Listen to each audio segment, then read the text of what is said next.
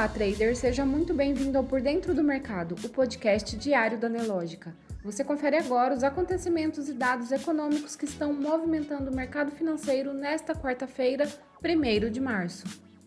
O Ibovespa, principal índice da Bolsa Brasileira, estende as perdas do dia anterior e caminha para o quarto dia de queda consecutiva. O índice registra queda de 1,32% aos 103.547 pontos às 15 horas e 50 minutos. O mês de fevereiro também fechou em queda acumulada de 7,49%, e o índice hoje acompanha o comportamento das bolsas americanas. O destaque de hoje veio da divulgação mais cedo do Índice de Gerentes de Compras Industrial do Brasil, PMI, que subiu de 47,5 em janeiro para 49,2 em fevereiro. Apesar da melhora, este é o quarto mês seguido que o indicador ficou no território da contração, abaixo de 50. PMI industrial dos Estados Unidos subiu de 46,9 em janeiro para 47,3 em fevereiro o número ficou ligeiramente abaixo das expectativas de analistas, que era de 47,8. Inflação ao produtor no Brasil cai 1,29% em dezembro ante novembro, diz o IBGE. Os preços do setor industrial caíram 1,29% em dezembro em relação a novembro, no quinto resultado negativo em sequência. Com isso, o índice de preços ao produtor, calculado pelo IBGE, fechou o ano de 2022 com alta de 3,13%, o terceiro valor acumulado mais baixo desde o início da série histórica em 2014. Destaque também para a Petrobras, que informou nesta quarta-feira que recebeu o ofício do Ministério de Minas e Energia solicitando a suspensão das alienações de ativos por 90 dias em razão da reavaliação da política energética nacional atualmente em curso. No calendário econômico, após o fechamento do mercado, mais empresas seguem divulgando dados operacionais em relação ao quarto trimestre de 2022. Hoje será a vez de Petrobras, Prio e Marfrig divulgarem os seus números. Nos destaques corporativos, Gerdau tem lucro ajustado de 1,33 bilhões de reais no quarto trimestre, queda anual de 61,7%. Na manhã desta quarta-feira, antes da abertura do Ibovespa, a Gerdau divulgou ao mercado o balanço do quarto trimestre de 2022. A siderúrgica obteve um lucro líquido ajustado de 1,33 bilhão de reais, montante 61,7% inferior ao comparado com o mesmo período no ano anterior. Desse modo, o lucro líquido foi de 1,21 bilhão de reais no período, sem ajustes, ou seja, uma redução de 65,8% frente ao mesmo período em 2021. O Bradesco informou ontem que concluiu a transação com o Banco BV para a compra de uma fatia da gestora de recursos BVA7. O banco terá 51% de uma nova companhia.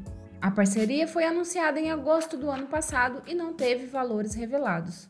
Os papéis de Rap Vida despencam nesta quarta-feira, com os investidores repercutindo o resultado do quarto trimestre de 2022. A Rap Vida registrou prejuízo líquido consolidado de 316,7 milhões de reais no quarto trimestre de 2022, revertendo lucro de 200,2 milhões de reais reportado no mesmo período de 2021. No mercado internacional, pedidos de hipotecas nos Estados Unidos caem 5,7% na semana e taxa de juros fixa de 30 anos subiu para 6,71%, a maior desde novembro.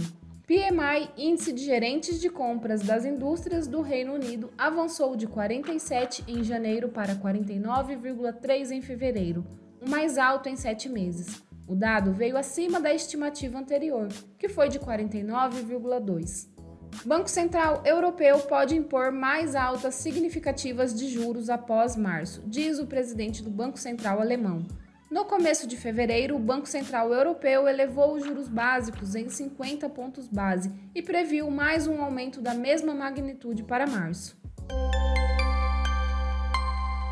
No mercado financeiro, o Ibovespa, que chegou a cair 1,75% e atingiu na mínima do dia 103.104 pontos, opera neste momento com perda de 1,32%, performando em queda desde a primeira hora da sessão de hoje. O dólar comercial também registra queda de 0,67%, aos R$ 5,19. O setor de petróleo, gás e biocombustíveis opera na sua totalidade em queda, com Petrobras registrando perda de 1,07% depois de cair 4% mais cedo. No momento, é negociada a R$ 24,97. O setor financeiro também opera em queda na sua maioria. Os ativos que compõem o IMAT, Índice de Materiais Básicos, sobem na sua maioria, com destaque para a Vale, que opera em alta de 4,98%, negociada a R$ 89,60. Entre os destaques de alta, os papéis de CSNA lideram com variação positiva de 7,32%, seguida da mineradora Vale, que sobe 5% nesta sessão.